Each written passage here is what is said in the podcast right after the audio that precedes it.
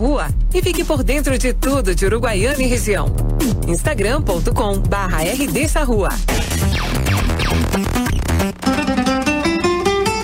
A Associação dos Arrozeiros de Uruguaiana valoriza os seus associados e mantém diversos programas para promover o desenvolvimento da atividade orizícola, sempre incentivando o empreendedorismo e a qualificação.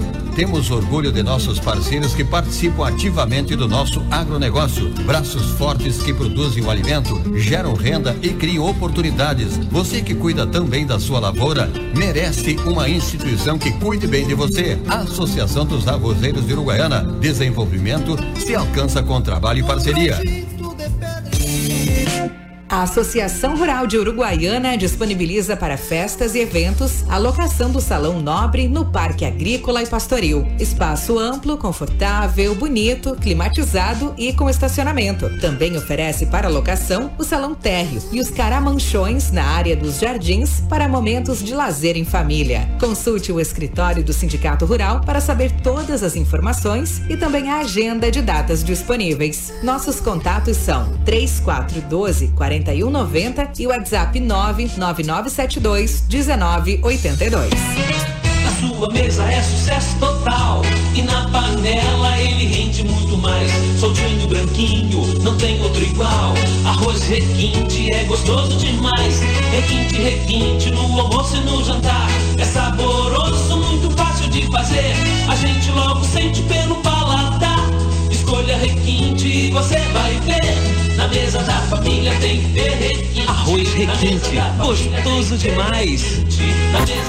Instalando o Integro em sua lavoura, você pode monitorar seus levantes hidráulicos à distância em tempo real, podendo acessar os dados dos equipamentos a qualquer momento através de um celular, tablet ou computador, com diversos modelos à sua disposição.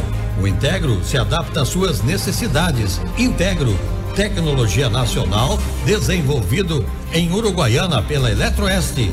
Eletroeste, a energia que você precisa. Na Flores da Cunha, 2350.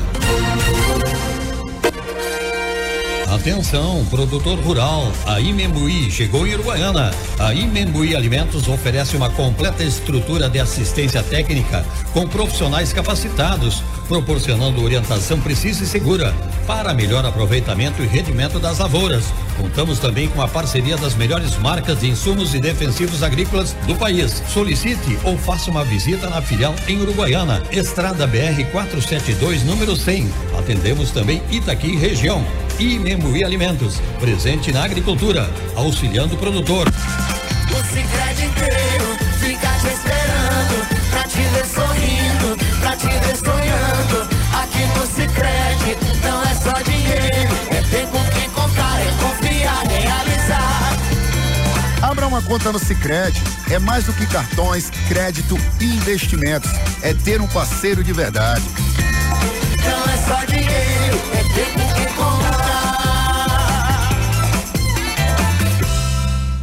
Pensou em acessórios com as melhores marcas do mercado? Pensou em Doto Autopeças? A Doto Autopeças oferece a você acessórios de muita qualidade como fechaduras, maçanetas, faróis, retrovisores, para-choques e muito mais. Venha e faça seu orçamento. Acelere para Doto Autopeças e aproveite. Avenida Presidente Vargas 4171 ou peça pelo WhatsApp 3412 5078. Doto Autopeças. O movimento está no nosso DNA.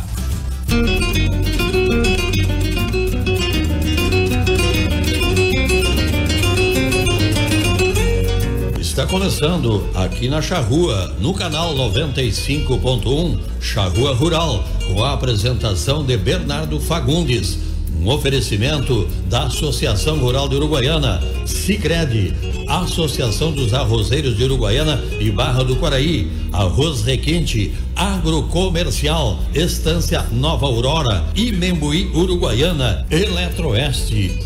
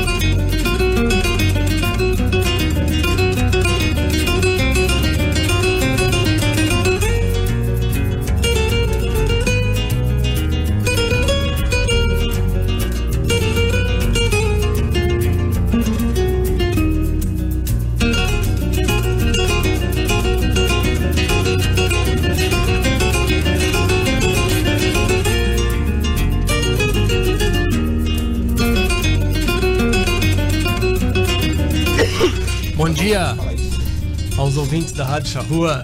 Bom dia aos parceiros e amigos do Charrua Rural.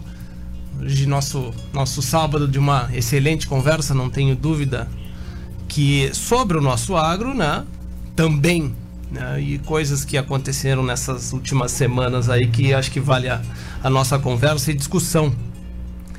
É, agora 9 horas e 14 minutos, são, tem 19 km por hora de vento, 75% de umidade, 28 graus, sensação de? 30. Sensação de 30, né? Tem uma previsão de chuva, é, acredito que a previ... não, acredito não, a previsão era para vir ontem, né? Ontem até o meio-dia era para estar tá chovendo.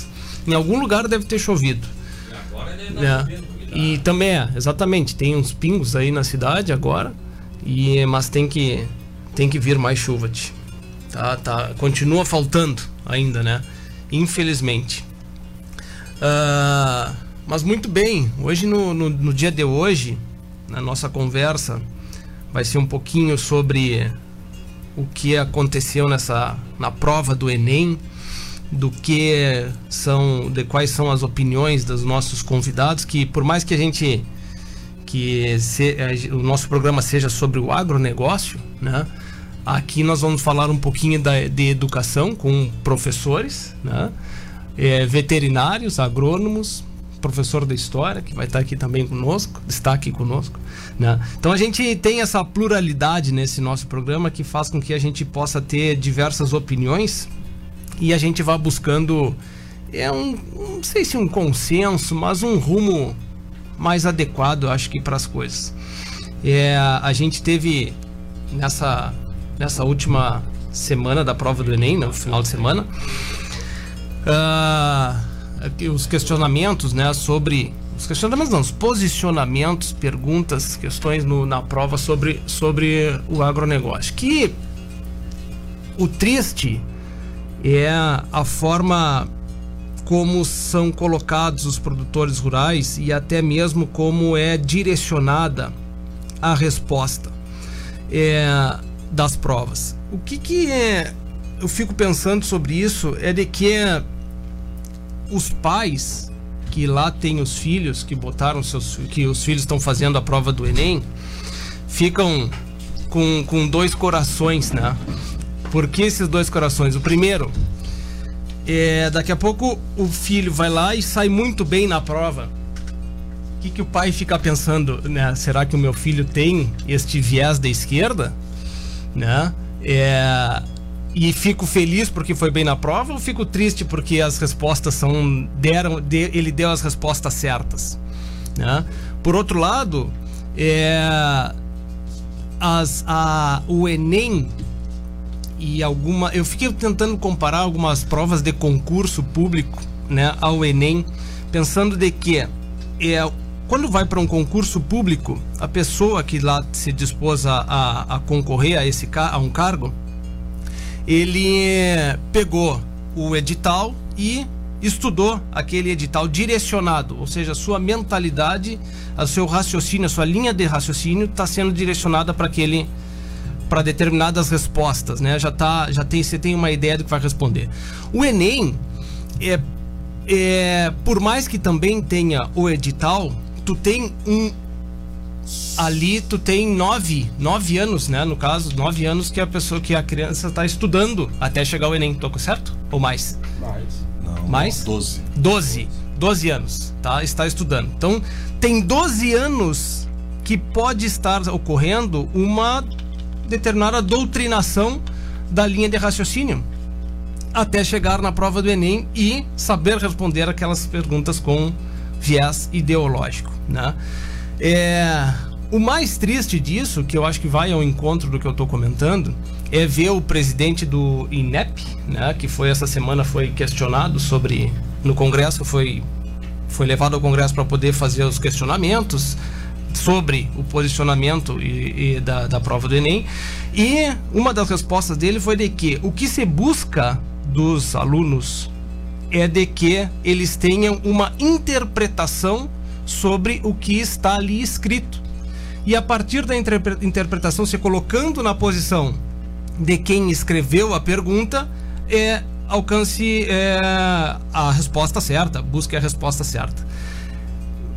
Isso é praticamente dizer de que a gente é idiota, né? Pensando de que é, a gente vai acreditar que é simples e unicamente se fosse esse o raciocínio. Assim, ó, se for esse, ótimo, mas a gente sabe que não é. A gente sabe que não é. Então, este é um problema que a gente tem e que a gente vai ter que levar ainda muito à discussão. E que é bom que a gente tem projetos que vão fazendo, mostrando principalmente o que, que é o agronegócio, como ele é realmente e acontecendo aqui na nossa cidade, que a gente vai comentar. Bom, é, para conversar conosco aqui está o professor Ricardo Age. Tudo bem, Ricardo? Bom dia. Bom dia, Bernardo. Bom dia, colegas de mesa aí. Agora vou deixar para ti fazer um mistério para dizer quem tá aqui. É, não, deixa, deixa para mim, tá bem. Também o professor Pedro Duarte está aqui conosco. Bom dia, Pedro. Bom dia, Bernardo. Bom dia, ouvintes da Rádio Charrua. E também aqui, também não, é, é um professor nato que eu, eu tô devendo uma homenagem a esse homem aqui, depois eu vou fazer. Né? Tô fora. Não, não, não, tá dentro. Pode ficar tranquilo que tá dentro. Ramiro Toledo, bom dia. Bom dia, estamos aqui é, falando num tema polêmico, mas que é, eu gostaria de, de dar minhas, minhas opiniões mesmo. Que bom, que bom. Pedro, eu começo contigo porque é o seguinte, é a tu tens essa experiência dos, dos dois pontos que a gente comentou, do colégio, né, e do preparatório para o Enem. É, essa questão de edital, essa linha, essa, essa construção de raciocínio que eu fiz no início aqui da, da minha ideia e posição, tu concordas? Tu vê que esse mesmo sentido que é praticamente um é, dá para puxar como se fosse um concurso e que tem que se estudar como se fosse um edital para o Enem atualmente? Ou tu acha que também tem uma parte muito importante que tem que ser feita dentro do colégio, que essa realmente é a minha opinião? Tudo segue uma linha de raciocínio já pré-estabelecido, Bernardo. Uh, mas antes de falar sobre essa linha de raciocínio pré-estabelecido, eu preciso explicar historicamente que a história é contada por aqueles que estão no poder. Isso foi desde os tempos mais remotos da Roma Antiga. Na Idade Média, quem dominava o conhecimento e o saber era a Santíssima Igreja Católica. E a Igreja Católica, tendo o poder, eles determinaram o pensamento da sociedade medieval. Um livro que fala perfeitamente sobre isso, o livro O Nome da Rosa, de Humberto Eco, uhum. onde os padres escondiam os principais livros que não podiam ser lidos nos mosteiros. Mas como a Idade Média ficou conhecida? Qual é o apelido dado à Idade Média? Idade das Trevas. Como que os detentores do pensamento depois foram chamados a Idade das Trevas? Porque quem veio depois, quem veio depois foi o, a, a Idade Moderna, e na Idade Moderna, os filósofos do século XVIII, os iluministas, que se chamavam de iluministas, porque estariam eles iluminando o pensamento da Europa, passaram a atacar o período anterior, chamado de chamando eles de Idade das Trevas. Na história do Brasil, não, não fugimos muito desse revanchismo histórico. Quem está no poder critica quem esteve antes. Assim foi com a independência do Brasil, a culpa era dos portugueses. Assim foi com a proclamação da República, a culpa era da monarquia. Assim foi com Vargas, que culpou a República, chamando ela de velha, por sinal. Uhum. Aí ficou conhecido esse período histórico, República Velha, porque Vargas veio para criar o Estado. Novo. Depois os militares colocaram a culpa no populismo dos governos pós-Vargas e hoje quem está no poder, a esquerda, que foi perseguida durante o regime militar, resolve então criticar o período anterior, o regime militar. Então, a história ela é contada, repetindo, só para que frisar bem isso, a história ela é contada por aqueles que hoje estão no poder. E hoje quem está no poder são aqueles que foram na década de 70 e 80 perseguidos pelo regime militar, porque o regime militar ele, ele cuidou da questão política, ele, custou, ele cuidou da questão revolucionária, mas não cuidou da questão educativa, do viés ideológico que começou a se disseminar dentro das universidades e hoje está nas escolas. Então, hoje, o MEC, ele estabelece o que, que deve ser estudado. O MEC, estabelecendo isso, passa para as secretarias estaduais e também as cartilhas, os livros didáticos, porque tem hoje em dia empresas, editoras que são poderosas. Eu cito algumas como a Moderna, a FTD. Então eles recebem todo o conteúdo programático já pré-estabelecido pelo governo federal.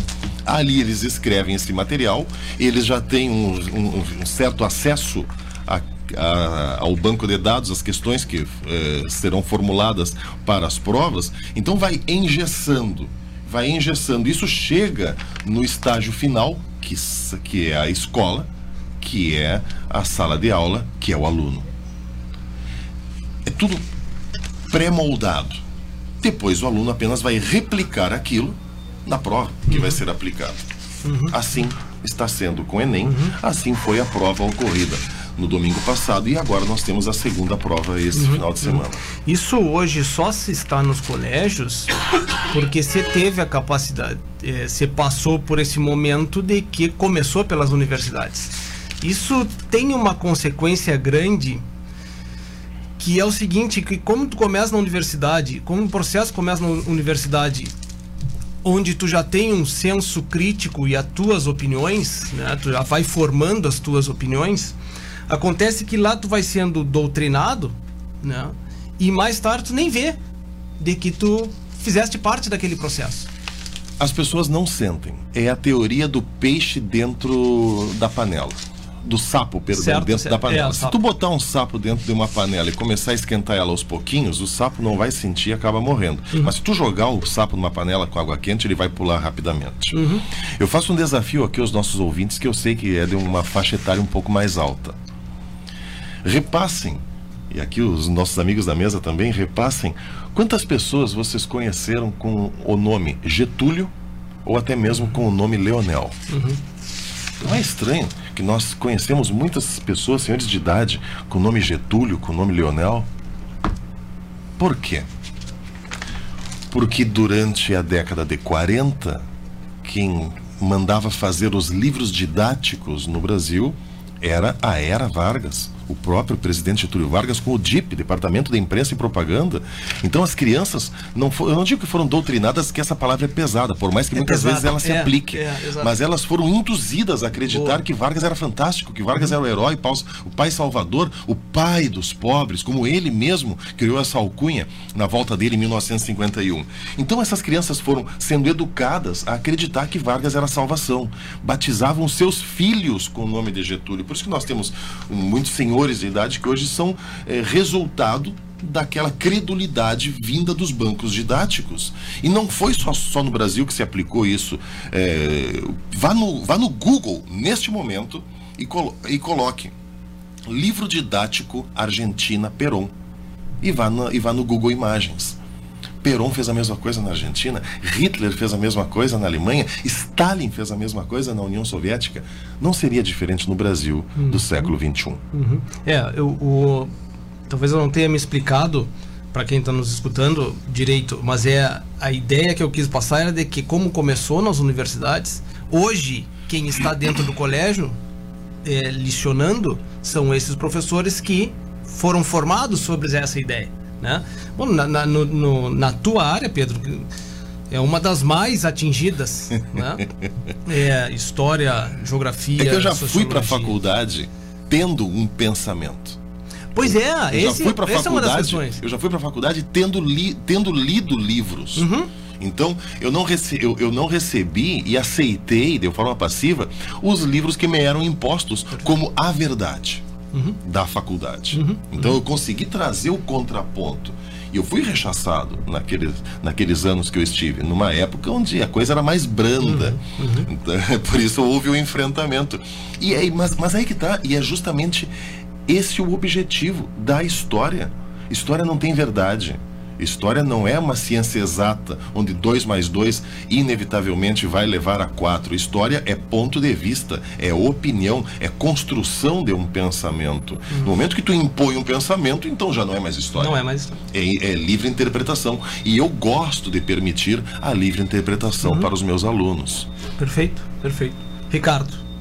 É, primeiro, assim, eu queria dizer que é uma satisfação participar do programa e não conhecia pessoalmente o professor Pedro, mas ouvi falar muito bem Obrigado. dele. E acho que ele faz uma boa contextualização histórica desse fato, né?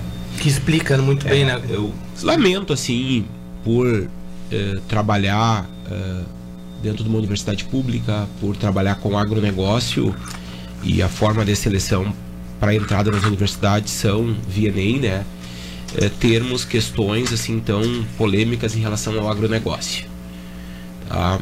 Eh, existe um banco nacional de questões, eh, as pessoas, os professores enviam lá eh, questões via editais, tem um banco grande de informações e aí uma uma banca do INEP que escolhe quais as questões que entrarão na prova a partir deste banco maior. Lamentavelmente, as questões relacionadas ao agronegócio, se eu não me engano, foram três. Foram questões de cunho totalmente uh, político-ideológico, tá? Uh, com inverdades, né? Então isso preocupa bastante todos nós. Não, eu nem estou aqui na condição de professor, estou aqui na condição de pai que daqui a pouco meu filho também vai estar fazendo o Enem, meus filhos, né? Então isso é lamentável. Eu não fiz uma avaliação total da prova do Enem. Eu estou falando especificamente dessas três questões do relacionadas com o agronegócio, que talvez estejam dentro da área de geografia e história. Não sei, o professor Pedro pode nos ajudar, mas acho que sim, né, dentro das matérias. Uh, mas assim, eu queria fazer uma fala mais otimista nesse momento, uh, Bernardo. Primeiro, que eu tenho nos últimos anos convivido bastante com professores, principalmente da rede pública, do ensino municipal e estadual de Uruguaiana, menos com particular, e acho que isso a gente não pode generalizar. Acho que tem muitos educadores aí que não têm essa visão distorcida do agronegócio. Tá? É... E isso me dá uma certa esperança. Tá? Tem também um projeto que eu gostei de citar já de início, capitaneado pela Letícia, Letícia Jacinto, que é uma produtora rural em São Paulo, chamado De Olho no Material Escolar, onde está sendo feito, assim, são várias ações, mas entre elas está reuniões com editoras, reuniões com o MEC, para fazer uma revisão do material didático. Isso não é tão simples assim para que as fontes que sejam usadas nos conteúdos relacionados ao setor primário sejam verídicas. E nós temos no Brasil talvez a maior empresa público-privada de é, pesquisa que é a Embrapa. Né? E, e, e, essa semana eu vi vários pesquisadores da Embrapa criticando também essas questões do agro aí. Nós temos quantas universidades públicas com ciências agrárias, com material de excelente qualidade. Então, para mim, uh, esse tipo de projeto é muito importante. A gente tem que começar com um trabalho de base com os nossos estudantes do ensino fundamental, do ensino médio, para mostrar o outro lado da moeda. Uh, sempre vai ter opiniões uh, plurais em relação a um determinado tema. Mas eu acredito que hoje, infelizmente, alguns temas como o agronegócio me parece que estão com um cunho político e ideológico muito forte. Uhum. E isso não pode acontecer. Eu pensar diferente do A, de B, tudo bem, mas todos nós temos que ter voz. Uhum. Todos nós temos que apresentar a, o nosso ponto de vista. Então, minha primeira fala é nesse sentido. Uhum. Ramiro.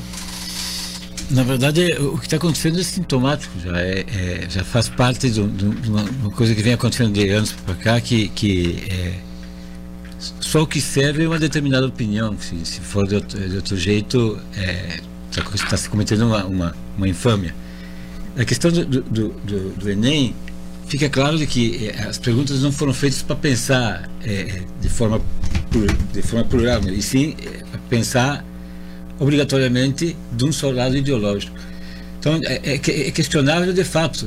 E isso, isso é, é sintomático porque, na verdade, isso está acontecendo todos os dias em, em qualquer colégio, escola do, do, Brasil.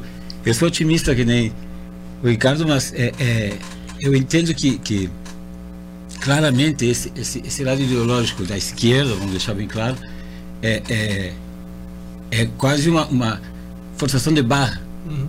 E, e, e, isso não é legal para a sociedade como um todo. Então, o, eu acho que o principal é discutir os assuntos de forma mais é, com liberdade de opinião.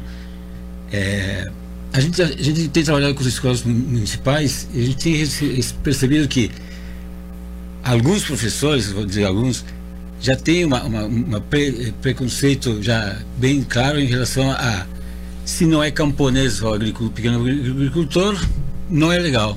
O agronegócio é, faz mal para o país, é, é, é, e na verdade a criança não, não é ignorante, mas se, se, se, se tu não dá para perceber todos os lados, ela vai ser ignorante porque não conhece o todo. E nós temos que cuidar esse, esse, esse, essa questão toda. É, é, que polêmico é polêmico, mas eu acho que, que nós temos que tomar um, é, uma posição bem clara. É, não é, a escola não pode defender um lado nem o outro. Ele tem que dar claramente o, o, a, a, escolha de forma liber, libertária. Uhum. É, é, senão, nós estamos cometendo um grande pecado em relação à nossa sociedade. Uhum. A, a, e, e, tem algumas coisas que tem que começar a ficar mais claras. É, o lucro, por exemplo, do agronegócio é muito bom para o país.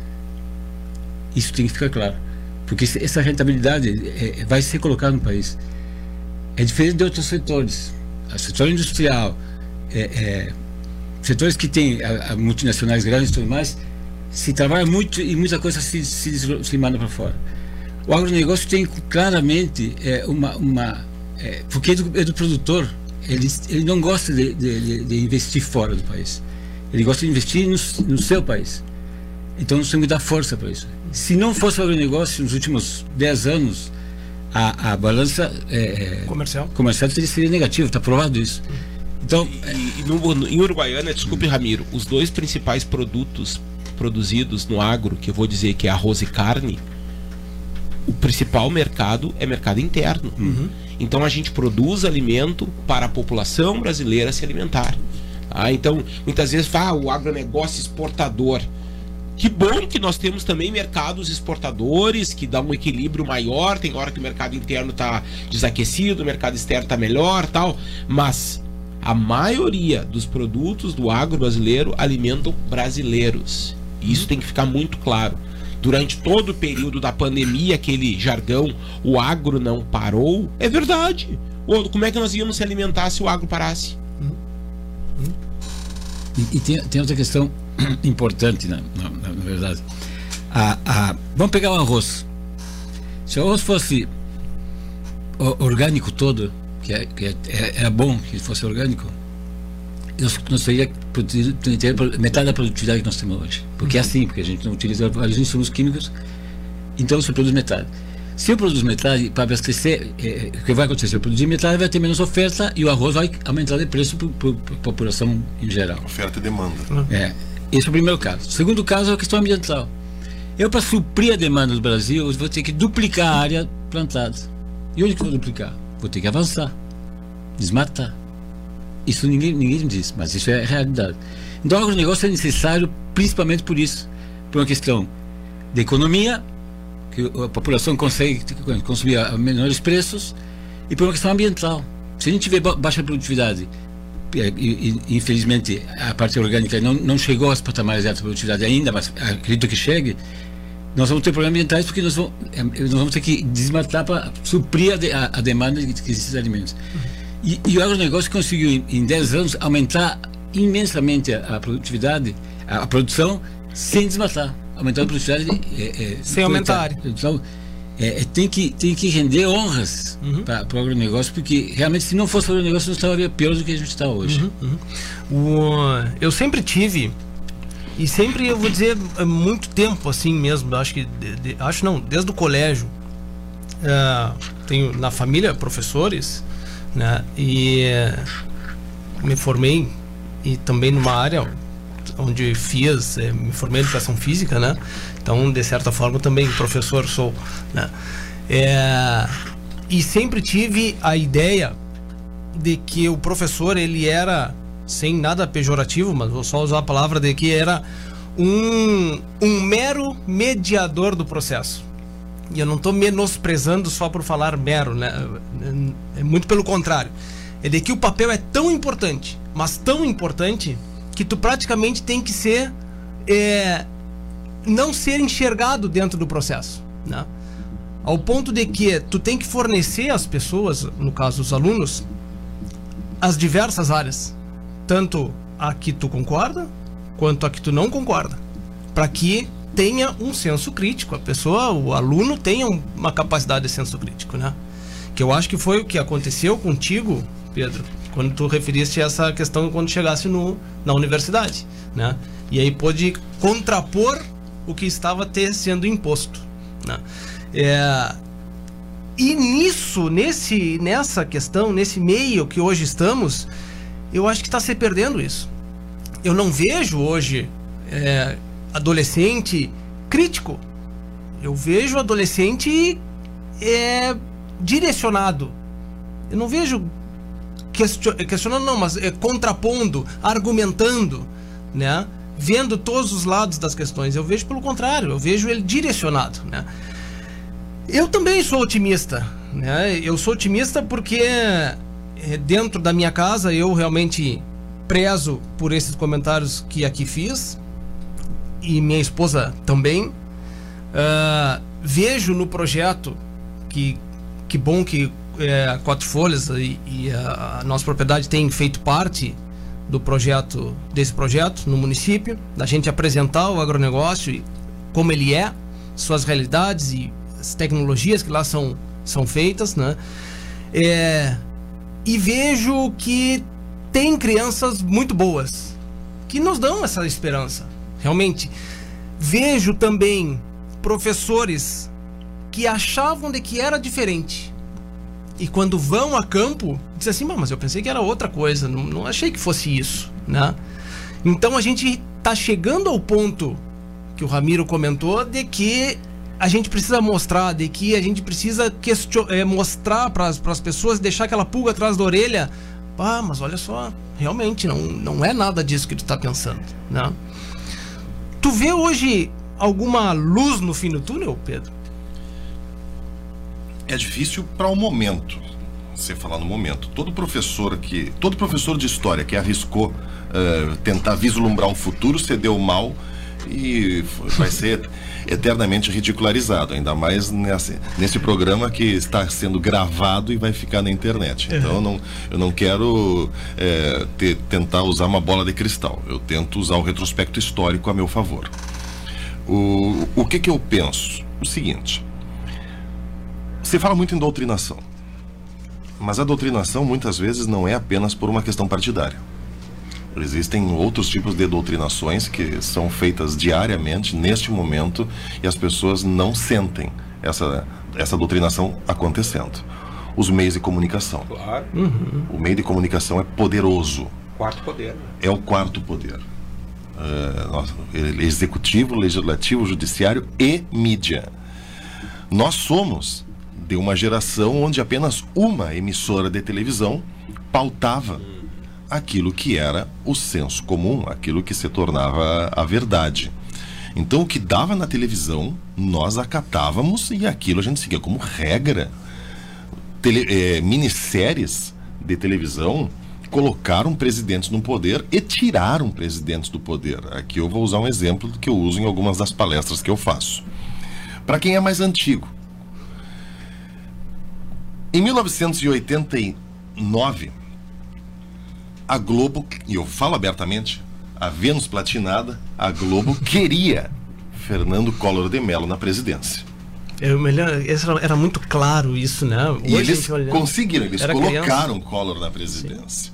E eu até falo mais. Aonde, Caçador de Marajás. Exatamente. Onde surgiu Fernando Collor de Mello. Isso é de um livro fantástico do Geneton uh, Neto, que foi jornalista da Globo, Os Bastidores do Poder. Em 1986, Fernando Collor, Renan Calheiros, Marinho, a família Marinho, estavam em um congresso no, em Hong Kong e o Collor pega o microfone, meio bêbado por sinal, e faz um discurso exaltado, e todo mundo se olhou e disseram assim: ó, temos o presidente da redemocratização. E de fato ele foi eleito em 1989, porque a mídia quis. As capas da revista Veja, da Isto É, colocavam mais Collor do que Lula. Uhum. Venceu a eleição, eh, manipulada pelo, pelo, pelo quarto poder.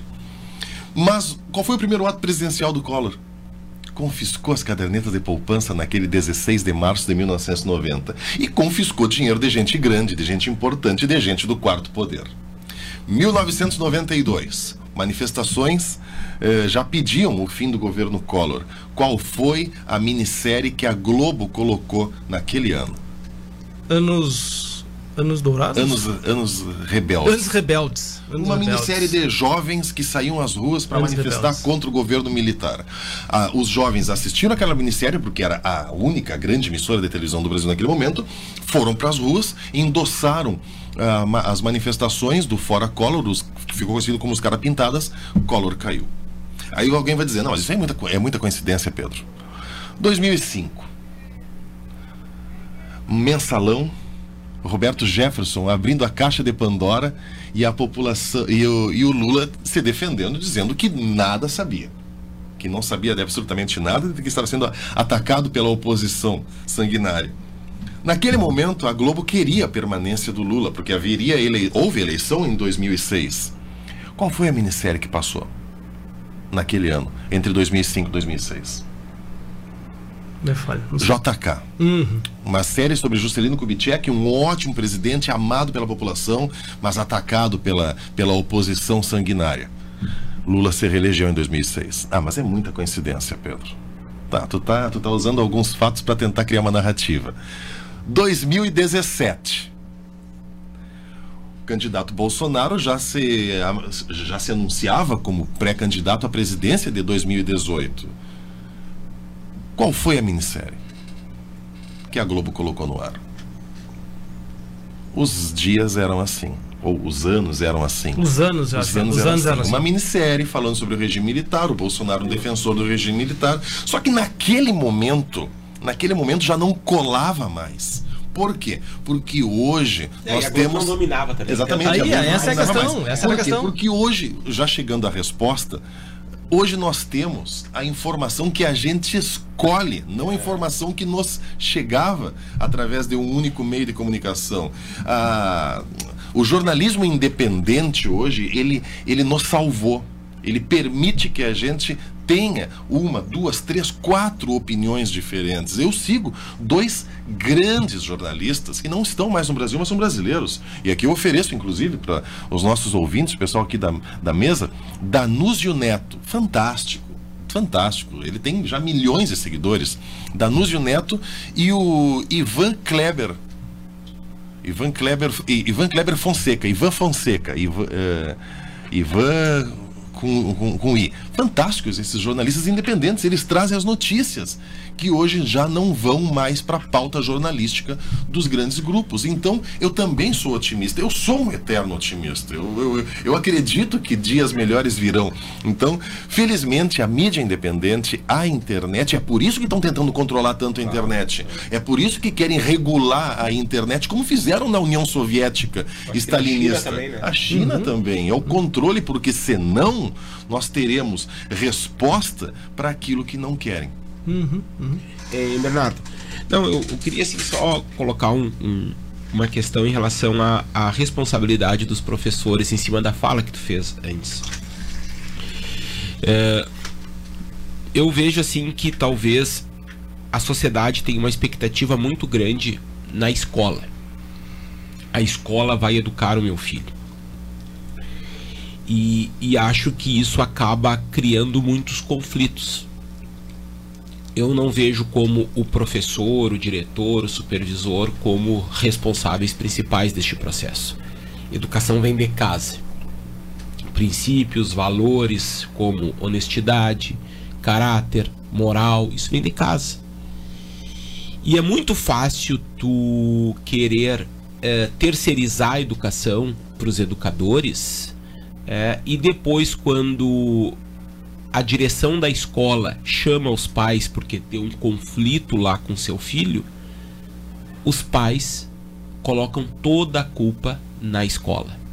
Então eu faço essa fala assim no sentido assim que eh, eu vejo assim cada vez mais essa falta de valores nas crianças e adolescentes. Isso não é culpa só da escola.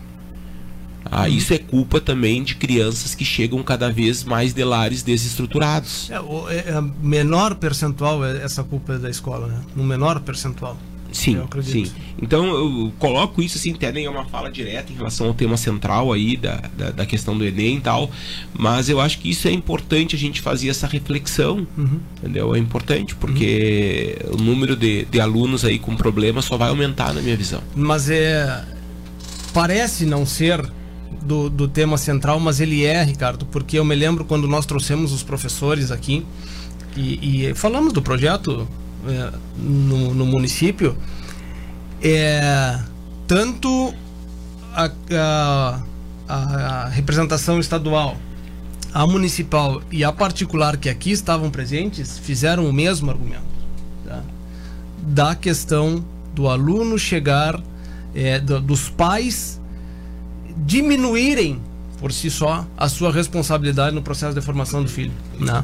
É, Mas isso também foi induzido nos últimos anos, Bernardo. Des- Desculpa me interromper. Não, à vontade. Mas a escola virou um depósito de alunos. A escola, inclusive, ela faz, faz muitas delas, uma programação para receber o aluno às sete e meia da manhã e o pai só buscar o filho às seis da tarde. Então, o- os pais estão se eximindo da responsabilidade de educar os seus filhos. E aí parece, o que não é dever da escola, educar, porque, como bem disse o meu amigo, edu- educação vem de casa. Princípios, moral, responsabilidades, isso, isso é educação, e é educação familiar. Mas, claro, a família também tem sido muito atacada nos últimos anos, Uhum. então passa para a escola. É todo um sistema. Isso aqui é tudo, é tudo um sistema. Mas é responsabilidade da família. É responsabilidade dos pais. Ok, eu entendo que muitos dos pais eles saem para trabalhar manhã, tarde e noite, matar um leão por dia para levar sobrevivência para casa nesse mundo que cada vez está mais difícil de viver. Mas pais, e eu falo como professor que vê o aluno e eu falo como pai também de uma família, hoje uma família é, numerosa, Numerosa. porque a gente planeja filho, ninguém planeja gêmeos, quando vê, pá, vem gêmeos, né? É, eu falo, então... tu também não tinha televisão? É, Tinha- Não, né? não, não, foi na pandemia. Já não tinha mais o que assistir na Netflix, veio gêmeos. Pais, ocupem pelo menos 30 minutos do seu dia para conversar com seus filhos depois que chegarem da escola. Revisem os cadernos. Leiam para os seus filhos, porque esse era um hábito que os nossos pais e os nossos avós tinham. Em um, claro, em um tempo onde o mundo era menos acelerado. Então, no final da tarde, nós como filhos, porque eu faço parte de- dessa geração e sinto muita saudade disso.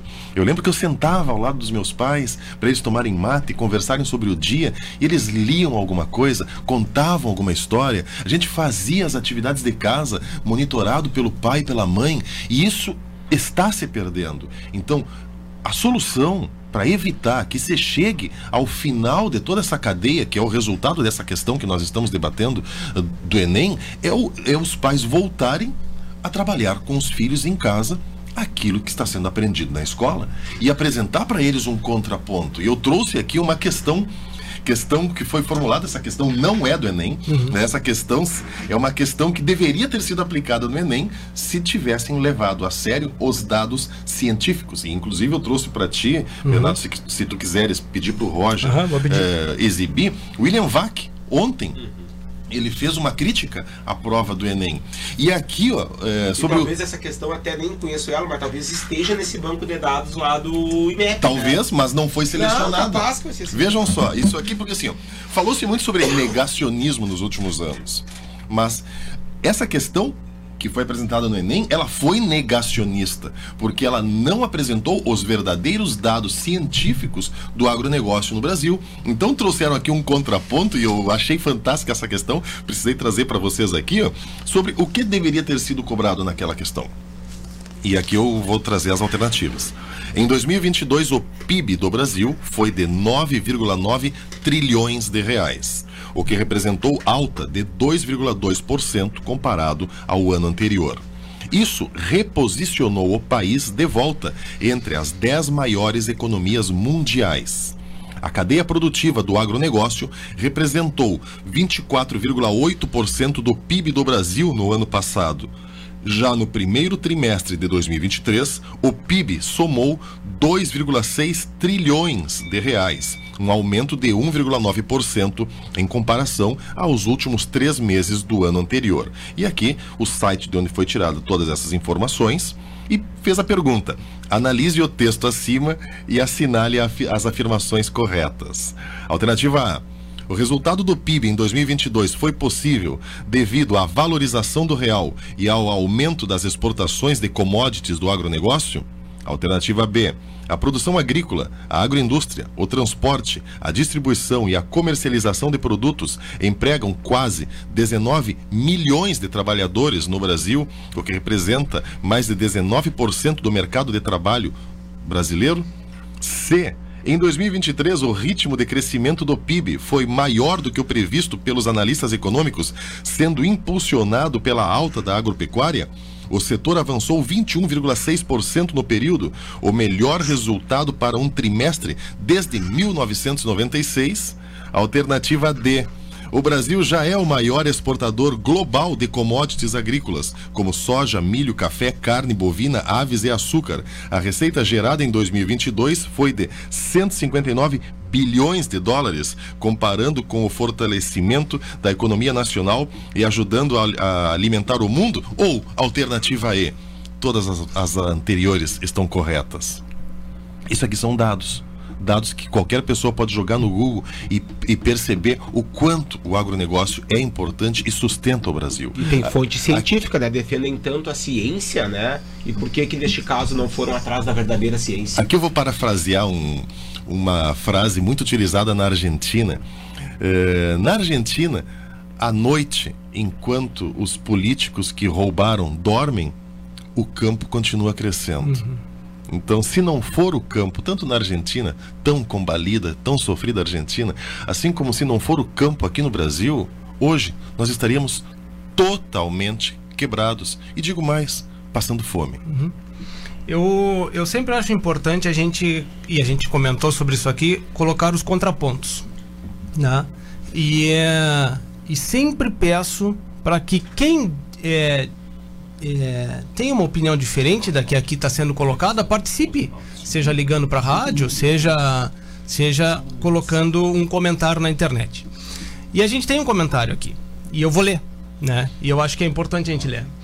É, quem participou foi Alfredo, Alfredo Garcia Rispoli. Alfredo Garcia Rispoli. Uh, olha a ignorância desta pessoa. Falar que os pais estão se eximindo da educação dos filhos por ficarem na escola em tempo integral. Para quem é interiorano, que mora no lado da escola do filho, é fácil falar.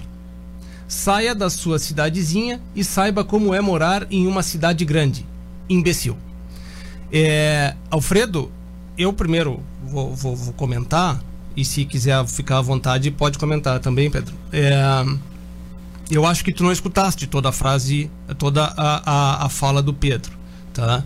É, e a, fra, a, a fala do Pedro, ela vai de encontro ao teu comentário aqui.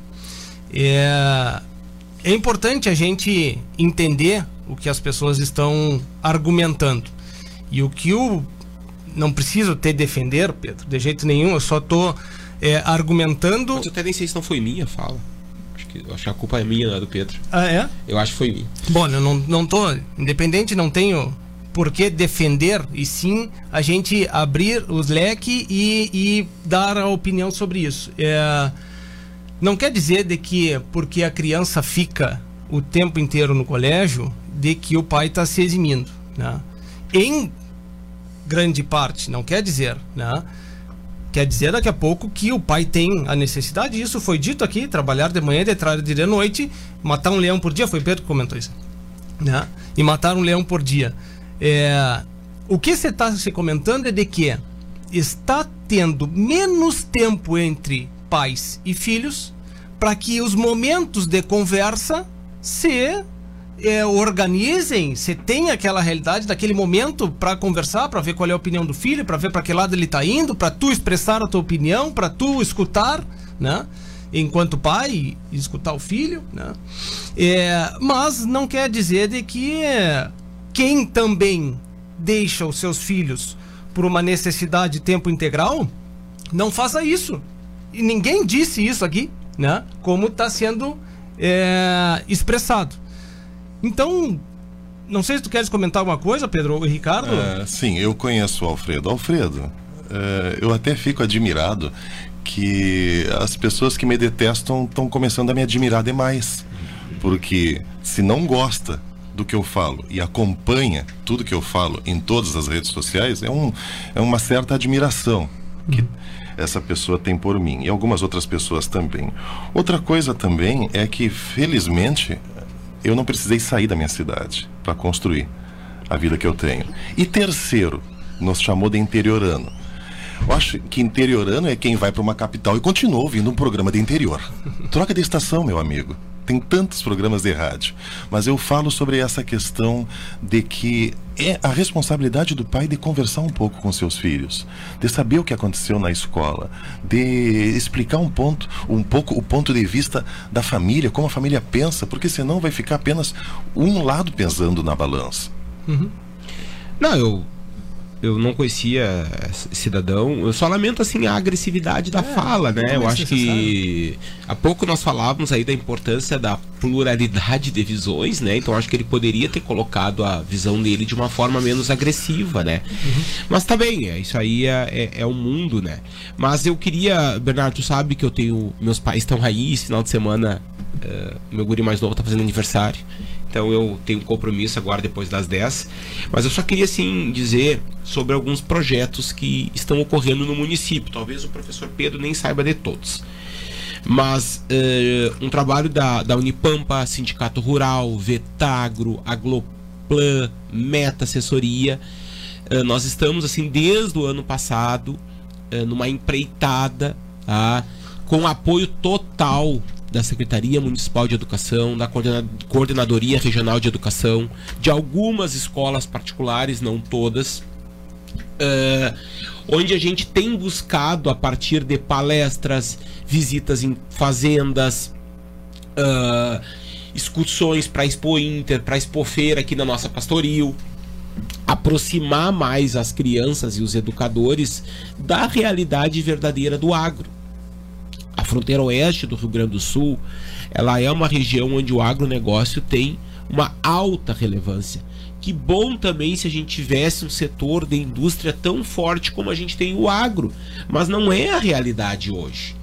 Então a gente tem que mostrar para para as crianças que amanhã serão os futuros profissionais, até o ano que vem nós vamos pular do ensino fundamental para o último ano do ensino médio, para tentar chegar mais perto do aluno que está saindo para o mercado de trabalho. Porque senão nós vamos perder cérebros potenciais uh, profissionais que poderão amanhã ou depois estar tá trabalhando aí dentro do agronegócio, que não é só no campo em cima de um trator, em cima de um cavalo. O agronegócio é muito grande e permeia vários elos. Hoje de manhã eu vi tá, uma oportunidade de emprego para soldador no principal, talvez, grupo uh, Grupo Seulim aqui da Uruguaiana. Então estão aí as oportunidades. Esses dias eu falei com o gerente da oficina de Seulim, ele falou a dificuldade que se tem de conseguir essa mão de obra mais especializada, que estão importando muita gente daquela região de não me toque, que tem um nicho muito forte ali industrial, da, industrial. Uhum. De máquinas Mas a gente pode formar aqui, a gente não pode perder essas oportunidades. Então, é um trabalho de formiguinha. Eh, eu acho importante aproveitar tua audiência assim para convidar a mais pessoas para participarem desse projeto. Professor Pedro, queria lhe convidar, eu acho que Agradeço. o senhor poderia fazer uma palestra em algum momento falando eh, da, da sua visão histórica sobre Uruguaiana, o setor primário, a importância que tem para a economia, eh, porque a gente é toda quinta-feira, então muitas vezes aperta, né? Tu falou que a Estância Quatro Folhas que tu gerencia tá no projeto, a Granja Guará tá no projeto, mas a gente precisa de mais parceiros, de mais profissionais. Então fica aí o meu apelo, é um trabalho que a gente se doa, né, para poder, uh, quem sabe, auxiliar na formação dos futuros estudantes profissionais da Uruguaiana. Uhum. Perfeito. Sim, sim, sim, sim. É, perfeito, Ricardo. Acho que está tá muito bem colocado tu tens, tu tens o compromisso. Só complementando aqui, o Alfredo colocou mais um comentário. É, meu filho estuda de manhã, faz cursos à tarde e aulas de judô e futebol à noite. Nem por isso deixo de ser, deixou de ser o melhor aluno em todos os setores. Parabéns, parabéns, Parabéns. Alfredo, né? Então, é- Essa é- não é a realidade, mas parabéns ao Alfredo. Exatamente. Então, é, que bom que conseguisse fazer isso, Alfredo. Mas aí, esta tua última fala vai ao encontro do que nós estamos comentando. Tá? Então, é. Por isso que eu disse, Alfredo, de que eu acho que tu não, não, não compreendeste o que o Pedro quis dizer na. na o Pedro, o Ricardo, é, na, na primeira fala. Mas enfim, o importante aqui é a gente colocar todas as opiniões. Eu sempre fui partidário disso. Roger, vamos fazer um intervalinho. Ricardo, obrigado pela tua presença, né? Aproveita a família que tá aí contigo, que vem de longe, né? Não, muito obrigado e sempre é um prazer participar aqui do Charro Rural. A gente faz um esforço para estar aí dando na agenda. Tamo junto. Ótimo. Vamos lá, Roger. Fiquem conosco, a gente em seguida volta. A Associação dos Arrozeiros de Uruguaiana valoriza os seus associados e mantém diversos programas para promover o desenvolvimento da atividade orizícola, sempre incentivando o empreendedorismo e a qualificação.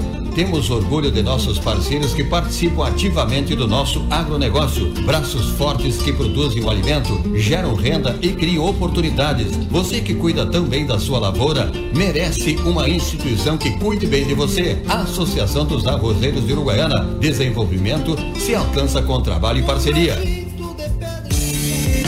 A Associação Rural de Uruguaiana disponibiliza para festas e eventos a locação do Salão Nobre no Parque Agrícola e Pastoril. Espaço amplo, confortável, bonito, climatizado e com estacionamento. Também oferece para locação o Salão Térreo e os caramanchões na área dos jardins para momentos de lazer em família. Consulte o escritório do Sindicato Rural para saber todas as informações e também a agenda de datas disponíveis. Nossos contatos são 3412 4190 e WhatsApp 99972 1982. Na sua mesa é sucesso total. E na panela ele rende muito mais. Soltinho branquinho, não tem outro igual. Arroz requinte é gostoso demais. Requinte, requinte no almoço e no jantar. É saboroso, muito fácil de fazer. A gente logo sente pelo paladar. Escolha requinte e você vai ver. Na mesa da família tem que ter requinte. Arroz requinte, gostoso demais. Instalando o Integro em sua lavoura, você pode monitorar seus levantes hidráulicos à distância em tempo real, podendo acessar os dados dos equipamentos a qualquer momento através de um celular, tablet ou computador, com diversos modelos à sua disposição. O Integro se adapta às suas necessidades. Integro tecnologia nacional desenvolvido em Uruguaiana pela Eletroeste. Eletroeste, a energia que você precisa. Na Flores da Cunha, 2350. Atenção, produtor rural, a Imembuí chegou em Uruguaiana. A Imembuí Alimentos oferece uma completa estrutura de assistência técnica com profissionais capacitados, proporcionando orientação precisa e segura para melhor aproveitamento e rendimento das lavouras. Contamos também com a parceria das melhores marcas de insumos e defensivos agrícolas do país. Solicite ou faça uma visita na filial em Uruguaiana, Estrada BR 472, número 100. Atendemos também Itaqui região. Imembuí Alimentos, presente na agricultura, auxiliando o produtor. O Cicred inteiro fica te esperando Pra te ver sorrindo, pra te ver sonhando Aqui no Cicred não é só dinheiro É tempo que contar, é confiar, realizar Abra uma conta no Sicredi é mais do que cartões, crédito e investimentos. É ter um parceiro de verdade. Não é só dinheiro, é tempo que contar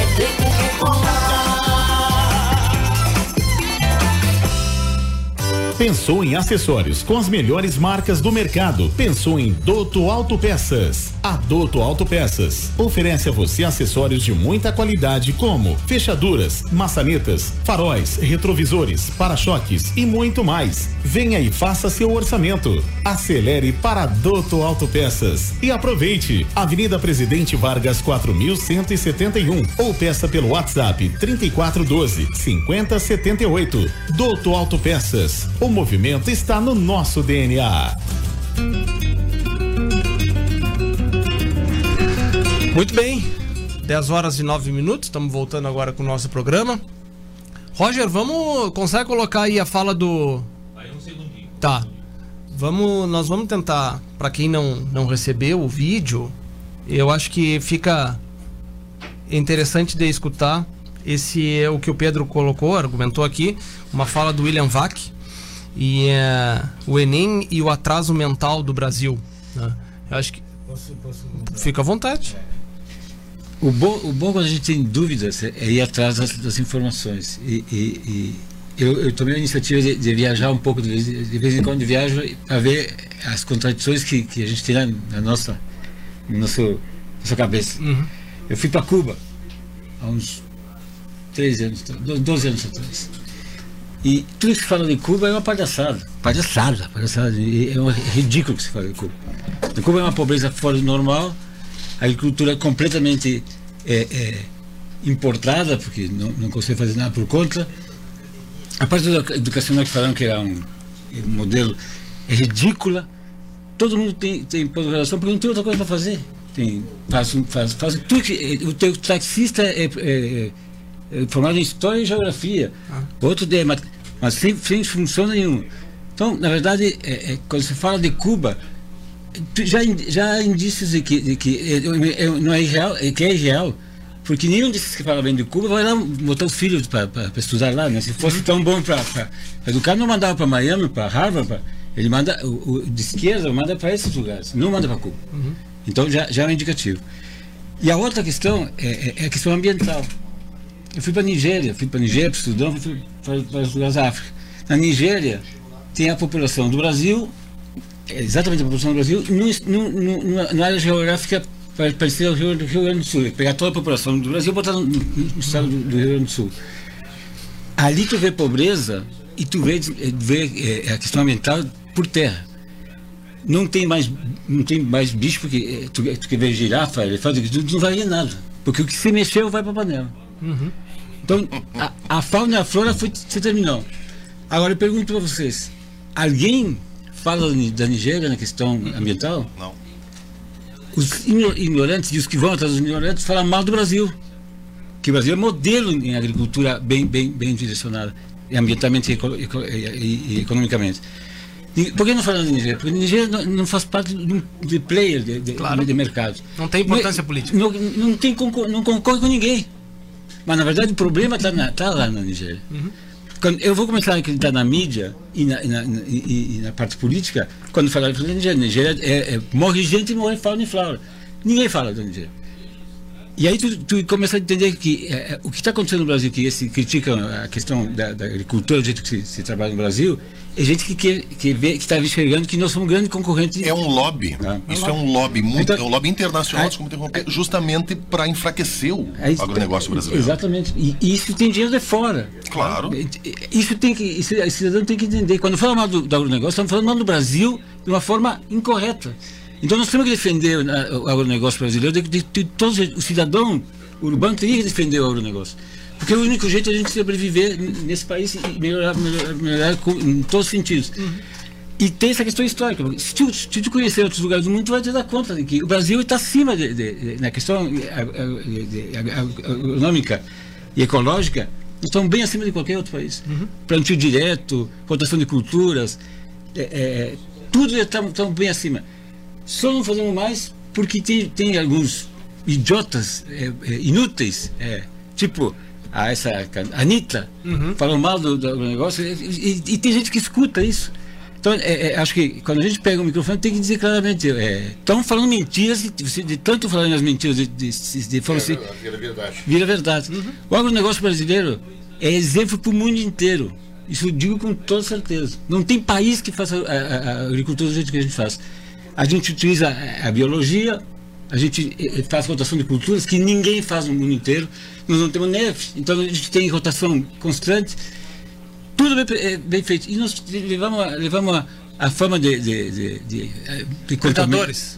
Isso, tá, isso tem que começar a mudar. Tem, eu- tenho certeza que tem que começar a mudar. Isso tem que chegar à, população, à sociedade. E é, é o que a gente está fazendo nas escolas municipais. Mas é, é, é- é de, de ficar irritado e indignado, mas é, é o que tem acontecido. Perfeito, perfeito, é isso aí.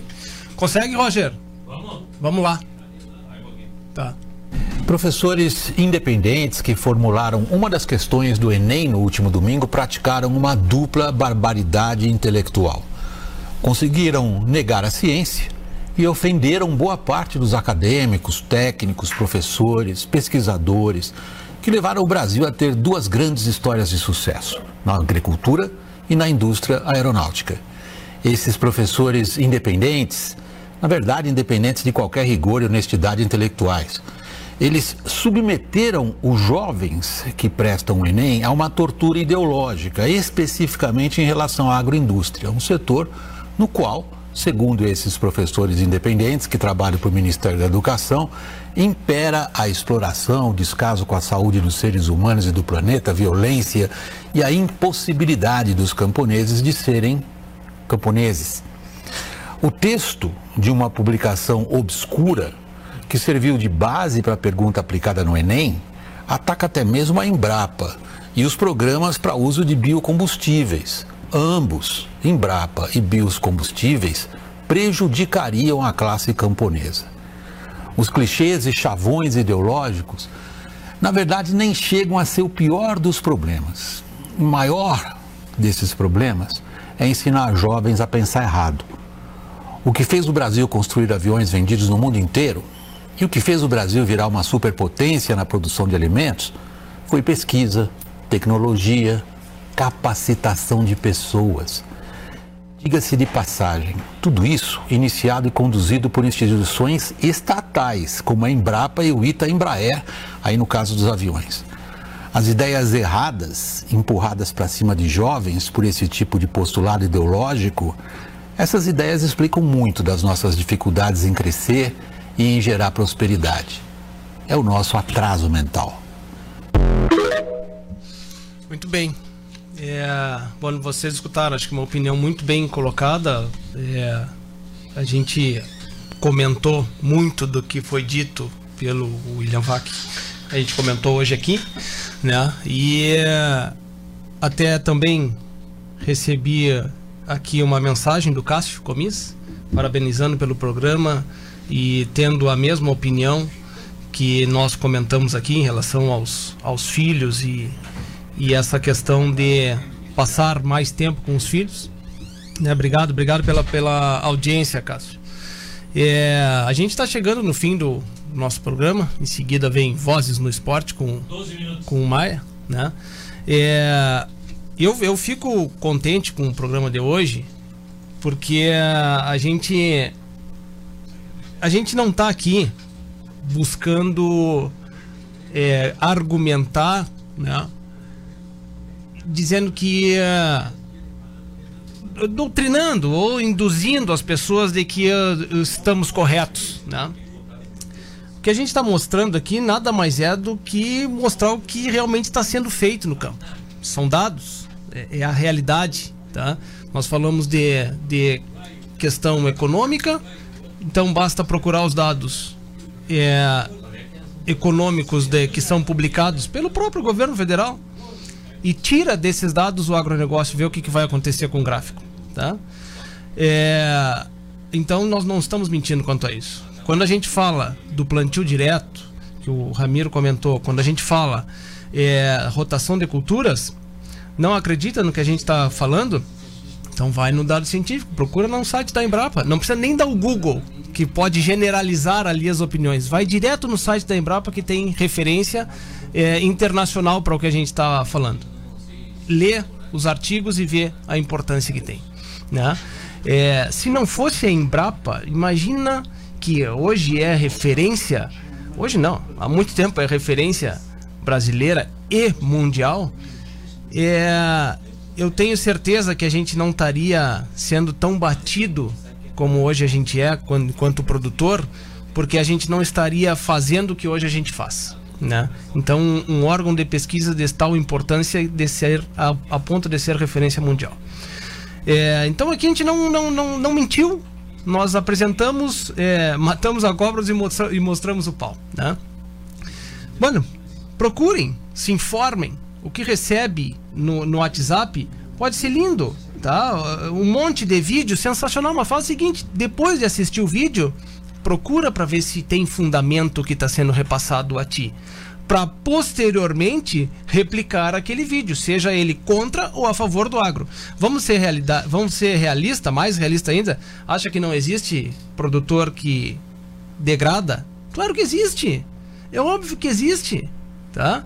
A gente falou dos pais, acha que não tem pais maravilhosos que não fazem parte desse processo quando a gente comentou que está sendo que tá que não ajuda o crescimento do filho? Claro que tem e tem aos montes na sua maioria. E ao contrário, será que não tem? Tem, também tem aos montes, né? Só que nós vamos pegar os exemplos ruins ou vamos pegar os exemplos bons? Que qual que, qual caminho a gente quer seguir? Então vai de cada um, tá? Enfim, é um programa que foi um programa de que a gente teve bastante desabafos, né, Ramiro? é, pela oportunidade da gente ter aqui o, microfone e poder falar as nossas opiniões e estamos livres. Colocamos o contraponto aqui, que veio também pela internet e que bom que veio, né? Então, como resumo, eu fico esperançoso, como eu disse lá no início, porque a gente, eu sei que eu estou fazendo dentro da minha casa. E muitos do que convivem, na sua maioria, do que convivem comigo, eu também vejo o que estão sendo, que estão fazendo dentro das suas casas. E é por isso que fico nessa esperança. Só tenho a vocês dois a, a agradecer né, pela, pela participação e deixo esse momento aqui, uma fala para cada um, para a gente poder. Falando de vídeos, eu recomendo é, é, vocês botarem no Google é, Dia Internacional do Arroz, Corteva. Corteva. E assista um vídeo que, que para mim diz muita coisa. É, é, é emocionar e, e diz muita coisa. Eu, eu, recomendo. Por mais que seja uma empresa privada que fez, que tem alguns interesses, mas o vídeo é muito, muito verdadeiro e vale a pena vocês assistirem. É Dia, do, Dia Internacional do Arroz Corteiro. Vai aparecer uma mulher de 16 anos que, que é, é, cai no colo dela uma lavoura de arroz. É real a história. É bem interessante porque junta tudo. É parte da educação, é parte dos pais. Parte... Acho que, que quem assistir vai gostar. É, e, e, e agradeço ter me convidado, eu achei bem, bem, bem boa a participação de, de, todo mundo aqui, aprendi muito aqui, não conhecia o professor aqui, e, e, e, continuo sendo otimista. Mas a gente tem que começar a abrir mais as cabeças, a gente tem que entender que o, o professor tem uma missão, mais do que uma, uma, um cargo e uma função, tem uma missão clara de, de clarear a, o que está acontecendo é, no mundo, e o que está acontecendo no mundo não é o que está sendo dito porque na verdade tu não consegue é, é, replicar aquilo que está sendo falado. É, é, é, é, simples. Eu não vi ninguém do pessoal de esquerda ir morar em Cuba, Venezuela, ou é, esconde lá. A primeira oportunidade que eles têm, eles vão para a Europa ou vão para os Estados Unidos. É certo que vão fazer isso. Por que será? Então vamos usar um pouco a cabeça, vamos, ser, vamos começar a pensar. Se eles que sabem que são os grandes teóricos dessa, dessa ideologia, por que não vão morar numa ideologia dessas? Não vão morar porque sabem que é muito pior. É, então, é, é, a livre iniciativa é, é, serve para eles. Só não serve para a população que eles lideram. É por aí. Muito obrigado. Pedro. Bernardo, é, sabe que uma quantidade gigantesca de pessoas realizam a prova do Enem. O Enem é o maior processo seletivo do planeta neste momento. Então ele já chegou a levar 6 milhões de pessoas a realizar a prova. Esse ano parece que foram 4 milhões, 4 milhões e 200 mil pessoas. Então é interessante a quem está no poder colocar certas questões para chancelar o seu pensamento, porque a pessoa vai fazer aquela prova se não sabe da resposta, leu a questão, depois, quando fizer a correção, vai ver, mas essa é a resposta certa, então? Então, dali vai acabar acreditando que isso é uma verdade. Por isso, é importante nós lermos além daquilo que nos é oferecido, para que a gente não caia nessas narrativas construídas por um determinado grupo ideológico. E outra coisa também aqui, porque parece que ficou feio a expressão interiorano no programa de hoje. Pessoas que vivem em cidade grande, pessoas que vivem em capitais, crianças que vivem em capitais, confinadas em, em apartamentos, sem ter contato com terra, sem ter contato com animais, acreditam que o bife que vai para a bandeja do supermercado já vem assim. Eles não conhecem um animal, nunca tiveram contato com um animal. Eles não sabem de onde veio a carne, de onde vem o leite, que o leite já vem em caixinha, e eu não estou exagerando, é um consenso de pessoas que vivem nas grandes capitais. E isso aumentou no Brasil nos últimos anos. Então, que bom, que ótimo que ainda existem pessoas interioranas, que ainda, que ainda existem pessoas que estão intimamente ligadas com o campo, com a produção rural e que conseguem mostrar para os filhos uma, uma realidade não aquela pré-pronta, pré-disposta em alguns livros didáticos. Então, eu fico feliz em ser interiorano, eu fico feliz em estar em contato direto com a realidade. Muito bem. É, antes da gente terminar, eu, eu quero só fazer menção no dia dia 21 do 10 a gente fez um programa sobre o plantio direto e sobre eh, rotação de culturas, o que a gente comentou aqui, porque no dia 23 de outubro era o Dia Nacional do Plantio Direto, né? É, infelizmente o Ramiro não estar, tá, não pudesse estar tá aqui presente conosco, né? É, mas estava em outro programa, né? Que é nosso, eu, não, eu nunca digo que é concorrente, porque é mais um momento de fala e oportunidade que a gente tem para falar do agro, né? E então estava falando do agro, né?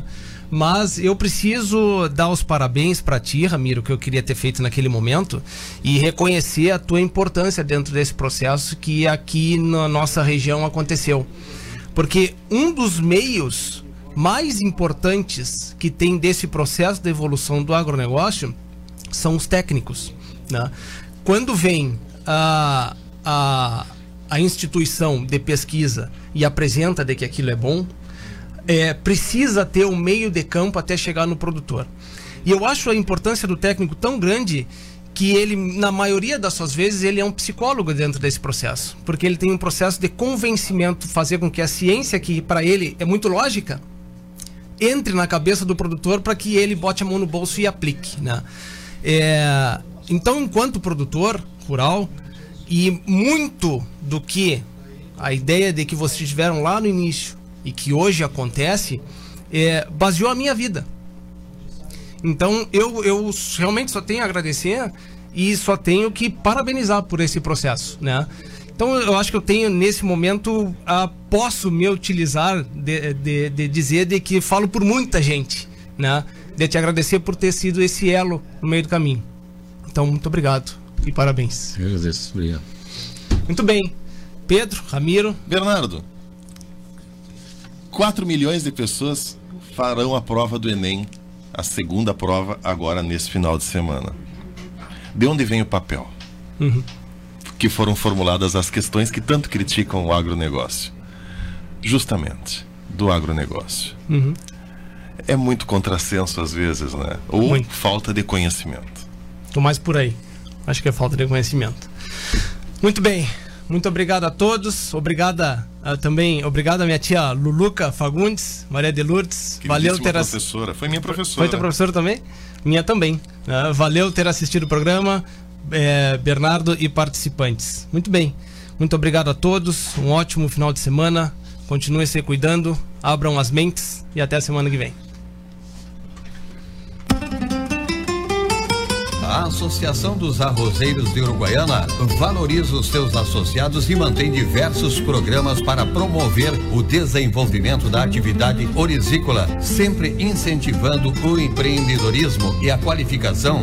Temos orgulho de nossos parceiros que participam ativamente do nosso agronegócio. Braços fortes que produzem o alimento, geram renda e criam oportunidades. Você que cuida também da sua lavoura, merece uma instituição que cuide bem de você. Associação Associação dos Arrozeiros de Uruguaiana. Desenvolvimento se alcança com trabalho e parceria. A Associação Rural de Uruguaiana disponibiliza para festas e eventos a locação do Salão Nobre no Parque Agrícola e Pastoril. Espaço amplo, confortável, bonito, climatizado e com estacionamento. Também oferece para locação o Salão Térreo e os